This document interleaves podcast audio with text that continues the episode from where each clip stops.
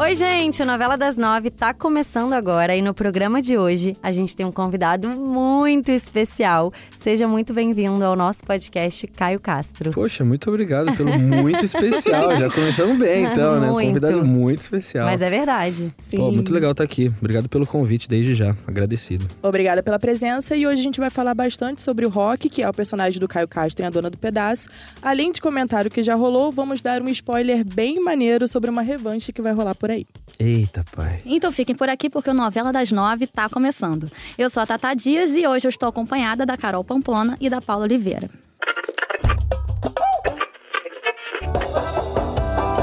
Tenho certeza que um dia ainda você é a dona do pedaço. Ó, gente, ele começou a carreira na TV, ali ao ganhar um concurso, né, no Caldeirão do Hulk. Eu lembro bem disso. Uns 12 anos atrás. É, tempo. eu assisti, 2007, é. assisti esse dia. E em seguida ele participou de três temporadas de Malhação, fez várias novelas. Um destaque especial, que eu lembro também bem, de Dom Pedro, de Novo Amo. Mundo, amei. Hashtag saudades. E agora ele vive o boxeador Rock em A Dona do Pedaço. Então eu começo o programa, ô Caio, com uma pergunta. Eu queria saber o que, que te move, qual é a sua maior paixão na vida? Pô, uma pergunta muito pertinente, né? Quase ninguém me pergunta isso. E O que que te profunda, move? né? Eu acho que muita coisa me move, mas se a gente for colocar numa escala assim, né? Qual é a primeira? Eu acho que a adrenalina. A adrenalina vem em seguida de desafios e tudo mais, assim. Mas é, eu acho que a adrenalina me move, né? Eu tenho meio que uma. Pode-se dizer um vício, assim. é, benigno, vai. Porque vício a gente até, ela, né, com uma palavra um pouco ruim e tal, mas é um vício de adrenalina mesmo. E quando eu fico muito tempo sem sentir adrenalina, sem ser desafiado por alguma coisa ou por alguém, eu já começo a procurar isso por mim mesmo, sabe? Procurar algum desafio, procurar alguma superação, procurar algum esporte novo que eu não tenha praticado, é, me propor a fazer um personagem no qual eu nunca havia pensado antes. Então acho que a adrenalina é um, um combustível pra mim, assim. É o que me move. Melhor sentimento, Não adoro. é?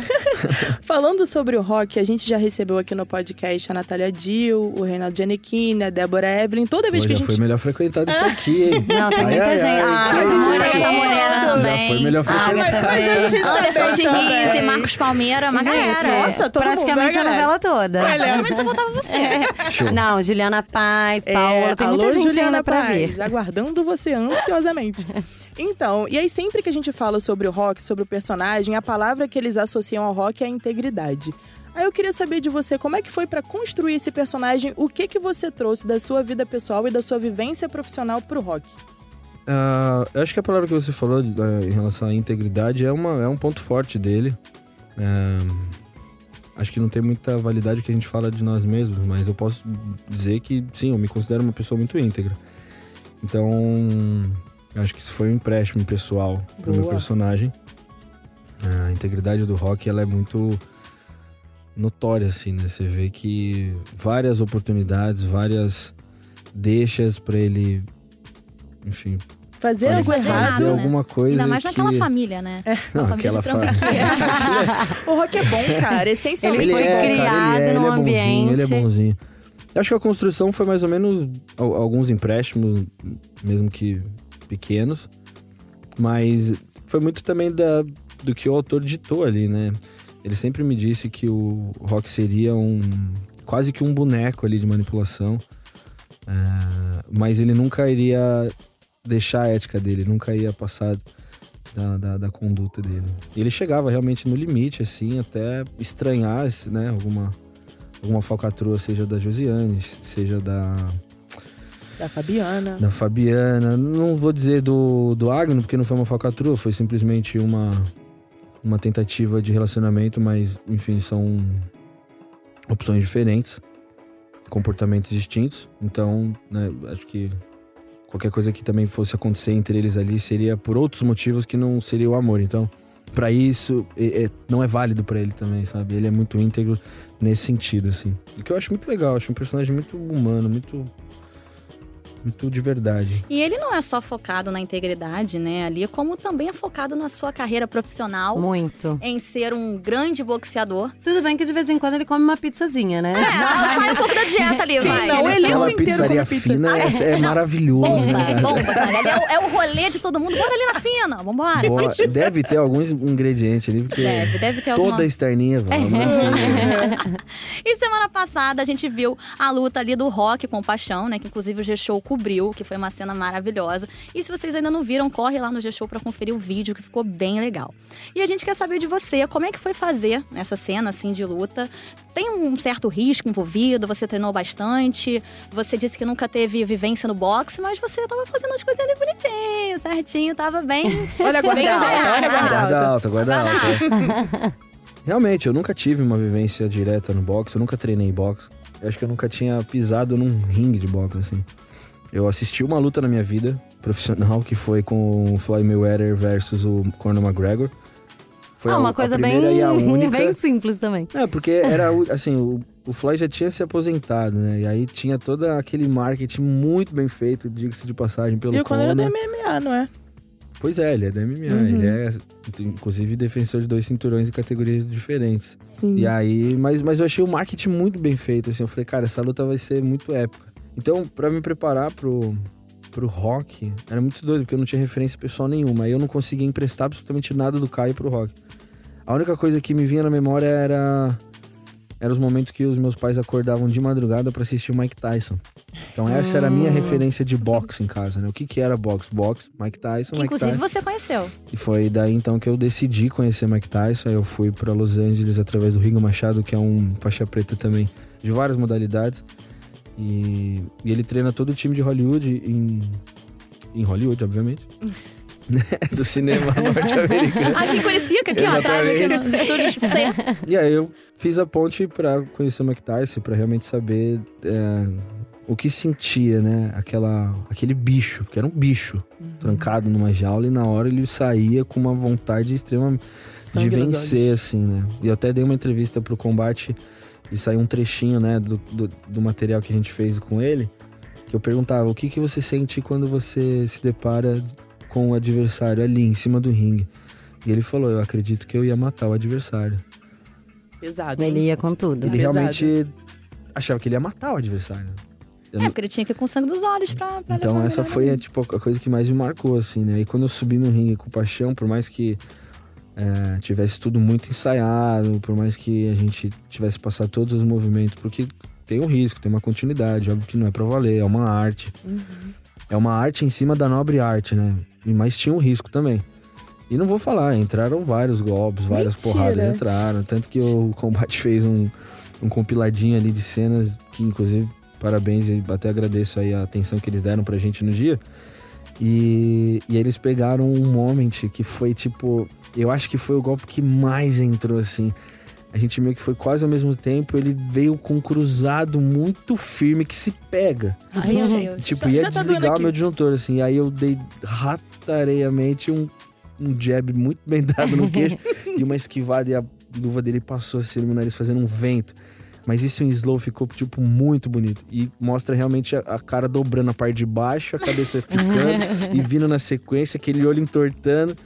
Então foi. E quem, Algumas e quem, quem saiu, né? quem saiu um pouco mais machucado aí desse treino? Porque na, na trama o Rock ganha, mas desse treino prévio aí, só por curiosidade. Ah, eu acho que é essa, essa realmente eu, eu daria um ponto e daria o voto pro golpe mais bonito do rock. Ah, né? Mas eu acho que eu, tô- eu entrou mais porrada em mim do que nele. Entrou mais soco, entrou mais golpe é, que não tava sendo Porque esperado. o Duda luta também, né? O E Duda ele tá- super se inclusive, preparou quer se também. especializar nessa parte, né? Ele deu uma É. entrevista pro G-Show falando sobre isso, que ele quer fazer essa parte de luta nos personagens e tal. Ou seja, ele é o cara brabo também. Ele é brabo, pô, ele é Ele não tá brabo. de brincadeira, não. A gente tá vendo, até nos bastidores, a gente tava conversando aqui, porque o Caio é faixa azul de jiu-jitsu, treina judô também, desde Faixa- criança. faixa preta. Faixa preta de, de judô. É, por que essa paixão? O que, que as artes marciais acrescentam na sua vida? Eu comecei no judô muito cedo, como você diz, desde criança. Uhum. É, eu acho que tá muito inserido, né, a cultura oriental na, na ocidental aqui do judô. É, então, vejo nas escolas desde cedo as crianças tendo opção, né? Meninos vão para o judô, meninas vão para o balé, mais ou menos Na minha época era assim, né? Ali no, no comecinho dos anos 90.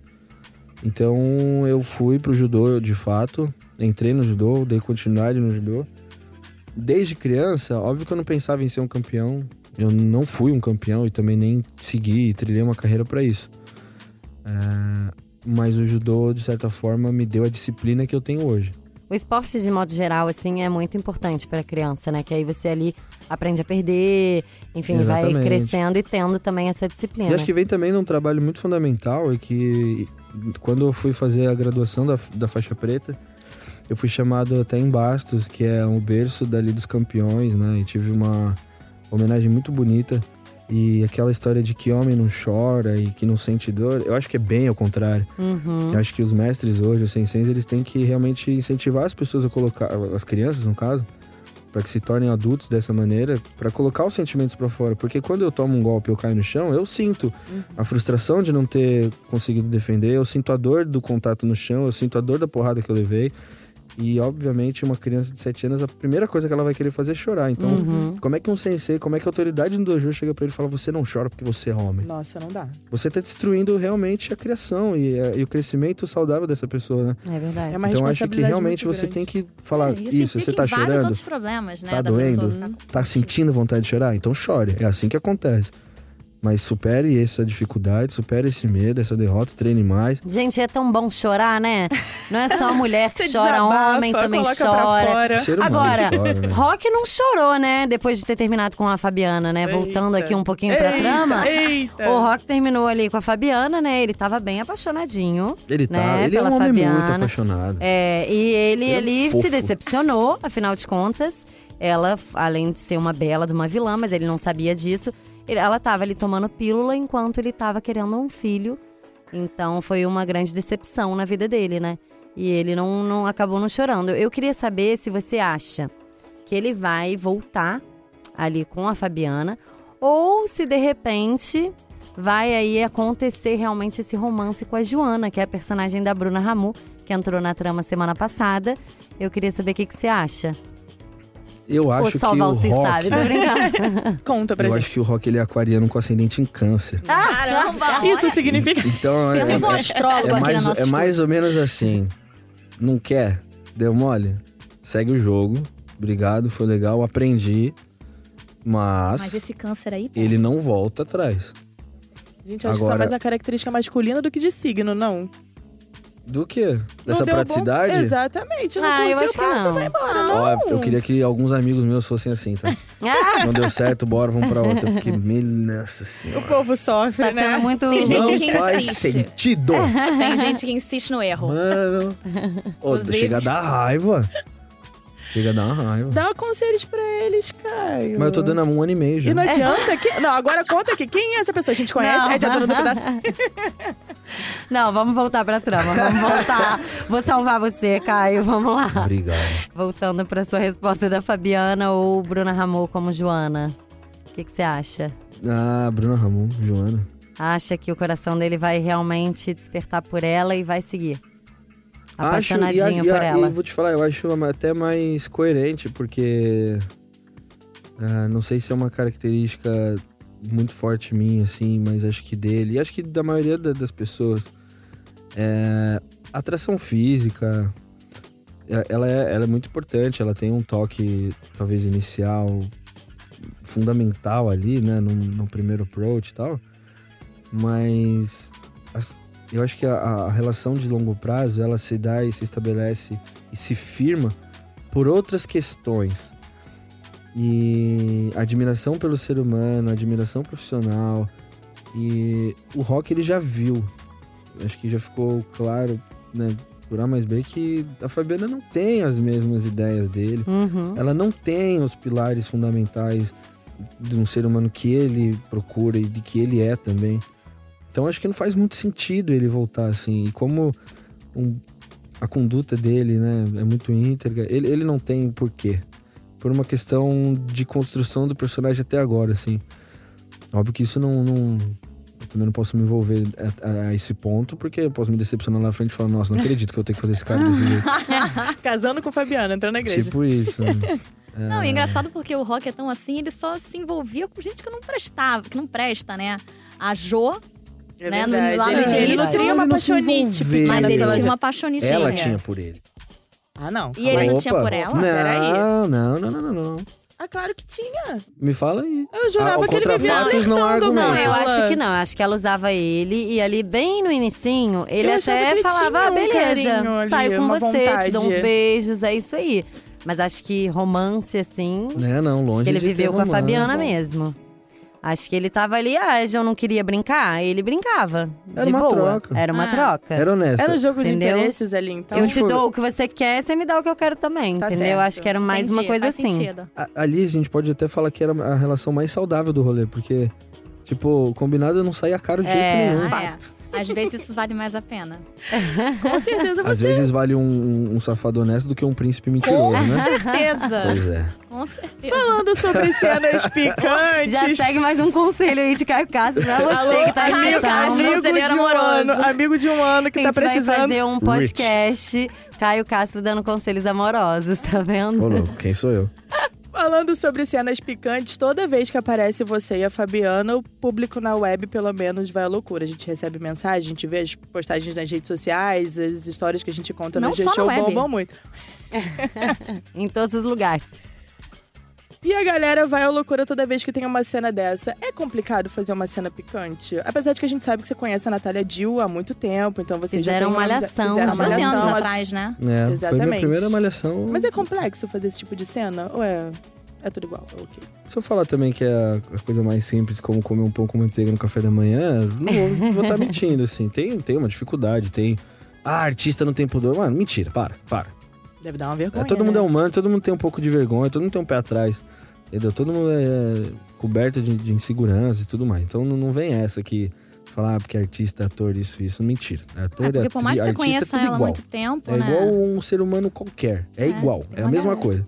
A nossa afinidade, como você disse, ajuda muito a gente a fazer esse, esse tipo de cena.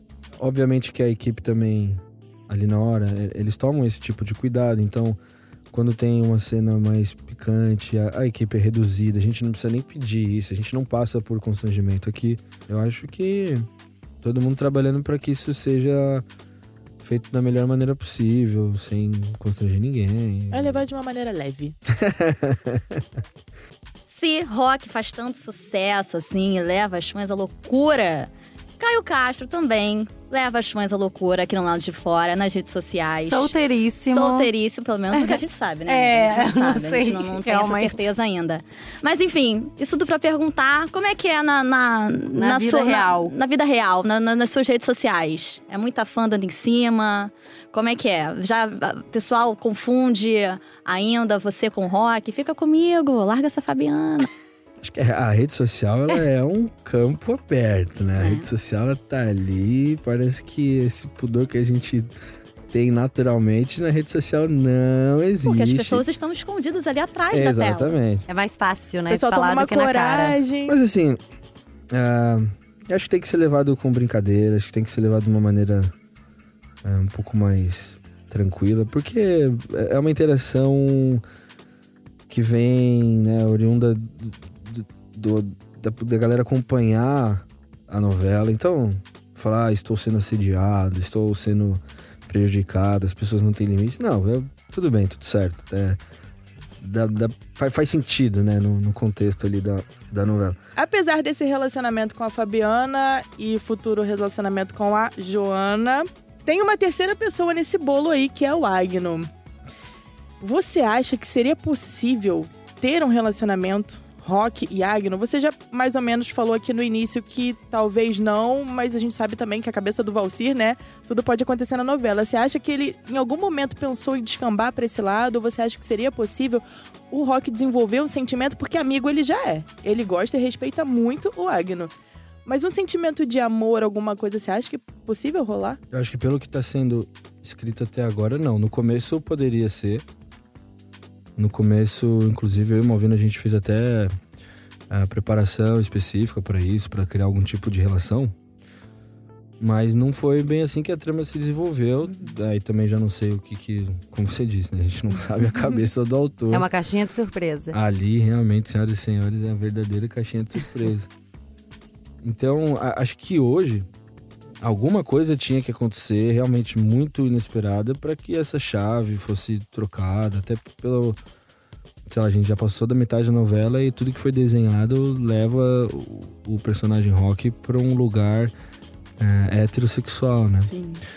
Então, para ele se tornar um, um homossexual e, e realmente passar a olhar o Agno com, com esses olhos assim, é, eu não sei como desenharia isso, assim.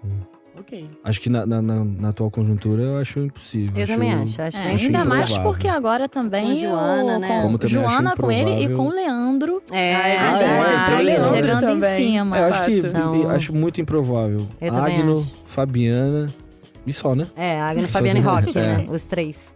Eu Agora. vi uns comentários na web até, que desculpa te cortar, Não, não, pode cortar. que tinha um povo torcendo pra é, Rock Maria da Sim, Paz, teve cara. mesmo. Saiu no Ah, monitoramento. é, porque eles são muito É um amigos carinho ali também, né? Entre Mas é dois. porque eles se aproximaram muito nessas últimas semanas. Ela foi porque pedir ela desculpa. pediu desculpa pra ele, rolou aquele lance do perdão e tal. E o Rock sempre foi muito fiel à Maria da Paz, né? Sim. E aí eu acho que a galera começou a chipar esse casal, mas não, né? É, aliás, o Rock ficou ali persistente, né? Ele poderia ter largado de mão dessa amizade, né? Ele poderia ter falado, ah, cara, quer saber? Não É o acredita jeito em mim? dele mesmo, Da né? Maria da Paz? É. É. Né, o cara ficou ali, mesmo já tendo levado tapa na cara, ter sido acusado de roubo. Ele ficou ali, eternamente ali no lado dela, esperando que algum dia realmente ela fosse acordar pra vida, né? É, dá pra fazer até um paralelo mesmo que como é realmente essa ligação de família deles é um pouco parecida que a Maria da Paz tem com a Josiane. Ela poderia ter largado de mão há muito tempo, É. mas ela segue firme em querer educar a menina, em querer fazer a menina se tornar uma pessoa melhor. E o Rock também queria que a Maria da Paz enxergasse esse lado dele. Uhum. Então acho que realmente ali é é uma, uma relação muito de família. E Mas você se comportaria assim, se fosse com você? Ou você largaria se eu mão? fosse no lugar do Rock, É. A pessoa te acusasse. Te acusou de roubo, te expulsou do, do casamento, deu um tapa na sua cara. Então, primeiro que é, todo, todo, todos esses acontecimentos, eles são diluídos em tentativas. Acho que na vida real não, não existiriam tantas tentativas. Porque contra fatos não há argumentos. Então eu chegaria pra Maria da Paz, no caso, e falar, deixa eu te falar um negócio, aconteceu isso, isso, isso, isso, isso e aqui. Você quer acreditar em mim? Tá aqui. Se não, aí é contigo. Mas como é uma novela, a gente tem que diluir, tem que congelar na, na Maria da Paz, né? Tentando dar aquela explicação, tem que congelar no tapa na cara do rock. então é, é uma ficção, mas na vida real aconteceria totalmente diferente. Mas É eu, eu, eu tentaria, assim, mostrar a verdade. E a gente viu que você tatuou rock nas mãos. Estamos vendo agora, Estamos nesse vendo momento. agora. E eu queria saber se é uma homenagem aí ao personagem uma simples coincidência, porque você gosta muito de- do ritmo rock. Tô brincando. Por que, que você resolveu tatuar o nome do Não, personagem? realmente, foi uma homenagem. Foi um personagem. É, tá, tá sendo ainda um personagem que. Assim como Marcou. todos, né? Me marcou muito. Não sei, que eu achei também uma tatuagem simples, assim, de, de fazer. Não sei, foi uma homenagem mesmo. Você tem noção de quantas tatuagens você tem? Eu parei pra contar, eu fui já fazer. ah, 26 vezes. Nossa senhora, eu com 14, eu achando que era 26 muito. tatuagens. É, eu já fui fazer. Já fui 26 vezes no tatuador, mas uma virou uma só, duas se tornaram uma, uma emendou com a outra. Mas ainda Mas eu assim, menos que 26, Felipe Tito, né? né? Porque ali. Ah, não, e tem 26 só no braço, né? Mas enfim, aí você falou que é uma homenagem ali ao personagem, que ficou legal, também realmente a estética ficou legal. Mas você não é metaleiro, longe de ser. Eu sou bem eclético. É muito clichê falar isso, né, cara? Saiu muito, de tudo. saiu muito torto também. Eu sou muito rock. eclético, estudo de tudo, não tenho preconceito de nada. Mas são fases. Hoje eu tenho. Eu tô numa fase muito, muito rap. Hip hop, que teve um dia até que eu roubei uma música do teu stories. Até acho que é mais uma referência também do boxe, assim, né? Uma galera entra É, escutando escutando. um hip hop, um rap pesadão. Então acho que eu tô nesse mood, assim. Mas eu saio do trabalho, escuto teatro mágico, escuto um belo. Olha aí. Eclético Bela, mesmo. bela é paixão declarada, né? Não, esquece. eu vou no show, choro. A gente já comentou aqui, né, sobre a luta do rock e do paixão, que inclusive foi um sucesso, que rock, né, é, foi quem saiu campeão ali. Mas vimos que depois ele acabou descobrindo que teve uma treta ali, né, no meio da situação. Parece que o Chico apostou com, com paixão que ele Foi. que ia vencer, aí depois o Rock descobriu, prometeu uma segunda luta pra mostrar realmente pra o que ele veio. O que, que você pode adiantar pra gente dessa segunda luta? Vai, vocês já gravaram? Como é que tá sendo? Será que eu posso? Pode. Então, nessa segunda luta, é, que é uma revanche que o Rock faz questão, porque na primeira, como você falou, foi uma tentativa, né, de, de combinar uma, uma possível derrota do Rock. Só que não chegou pro Rock essa essa combinação, assim. E, e obviamente ele não iria aceitar. Então ele passou o trator mesmo em cima do Paixão. E o Paixão deu a vida. Não, foi assim. Foi combinado fora dos rings. Mas ali no ringue não teve combinação, porque o Rock tava dando a vida e o Paixão tava dando a vida. E o Rock é melhor que o Paixão e ponto final. É isso.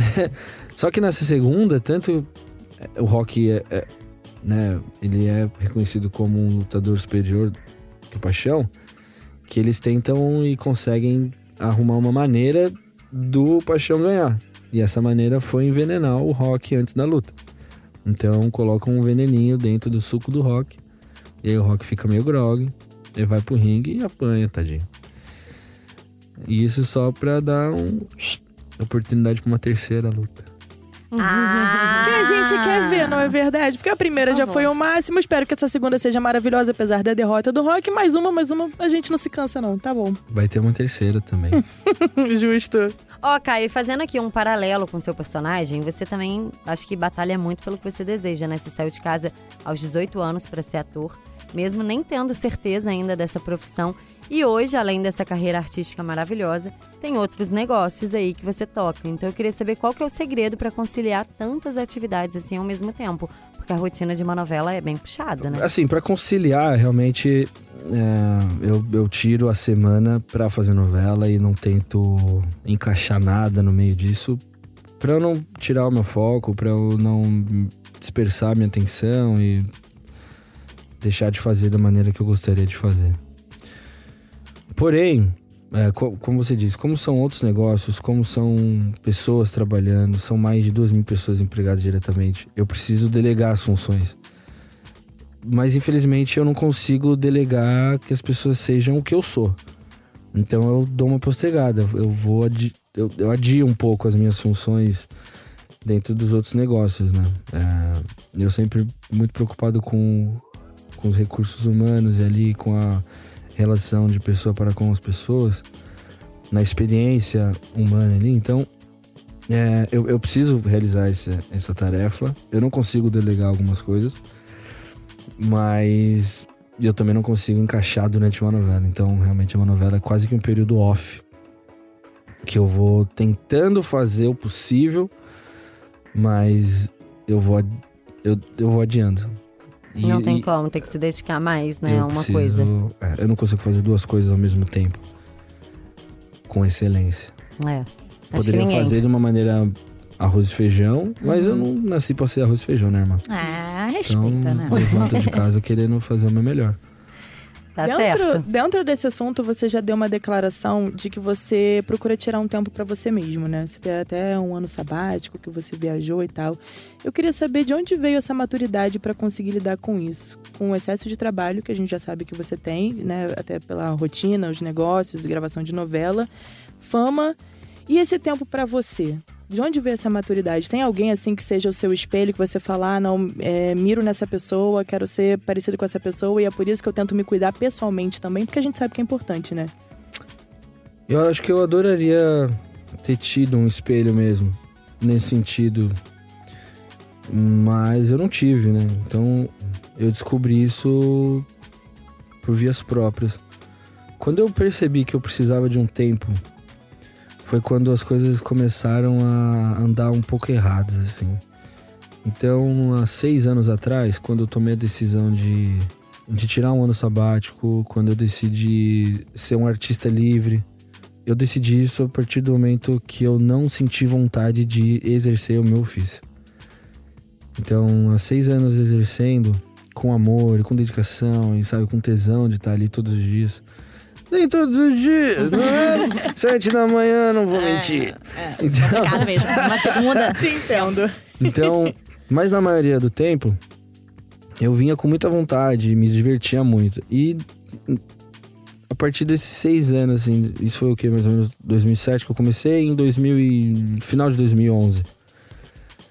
é, que eu tomei essa decisão. E- Mas na metade do ano de 2011, as coisas já estavam muito difíceis pra mim. Eu já tava sentindo uma dificuldade de, de acordar de bom humor, eu já tava sentindo uma dificuldade de ah, buscar algum tipo de referência, de, de inovar no, no meu personagem. Na época eu fazia uma novela das oito. Então a coisa tava muito difícil pra mim. E aí realmente eu comecei a chegar atrasado no meu trabalho, eu comecei a não ser o profissional exemplar. E aí eu falei, pô, onde que tá o erro, cara? Não é assim que se vive, eu acredito, né? E aí eu parei, pensei, fiquei perguntando até pra alguns amigos aqui que trabalham na emissora e tal. E todo mundo me falava, ah, é uma fase, isso passa, dedique seu tempo pro seu trabalho e tudo mais. Eu falei, mano, não é assim. Eu Falei, não pode ser assim, eu não tô vendo luz no fim do túnel, né? Se eu continuar nessa pegada, tipo, é muito legal e sou muito grato pela demanda né, que eu tenho, assim. Me chamam pra muita coisa legal, só que eu preciso realmente de um tempo. E aí eu decidi, então, tirar esse tempo. Eu não quis escutar ninguém, eu falei, eu não vou escutar o que as pessoas estão me dizendo, eu vou fazer o que eu acho que eu tô sentindo. Eu tô sentindo que eu preciso parar, então eu vou parar um ano. Então eu comuniquei, na época, óbvio que a minha estrutura era muito menor, então eu comuniquei para as poucas pessoas que trabalhavam comigo, falei, estou tirando um ano. Os caras, o quê? Você é louco? ninguém tira um ano de férias. Eu falei, pois é, mas também ninguém trabalha seis anos direto e quando sai do trabalho tem que ficar ah, automaticamente trabalhando, porque enquanto você para nunca. né? sai do seu trabalho e vai para casa sem ninguém te perturbar, sem ninguém nada, eu tenho pessoas para atender, eu tenho pessoas para tirar foto, tenho pessoas para dar atenção. Então, realmente é uma dedicação, tipo, 20 full time, o tempo 24 inteiro. Então eu preciso desse um ano, estou tirando um ano, gostem ou não, eu preciso disso. Tô dando um passo pra trás pra poder dar uns três pra frente daqui a pouco.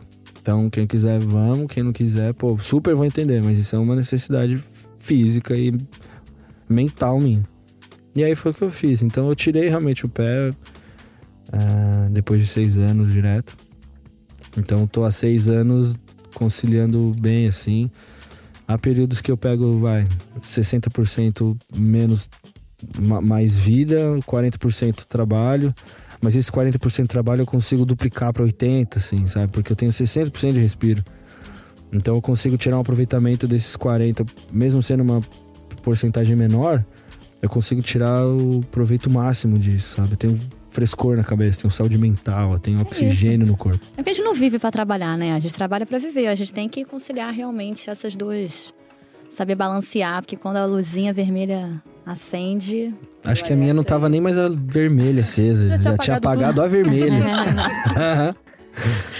Olha, gente, infelizmente o nosso podcast tá Ah. chegando ao fim. Ah. A gente precisa liberar você, Caio. É, verdade. Pela gente, a gente O ficava aqui até já tocou. amanhã Meu conversando. telefone já O tocou. telefone dele não para de tocar. Produção, produção é culpa nossa. Caio já tá Desculpa.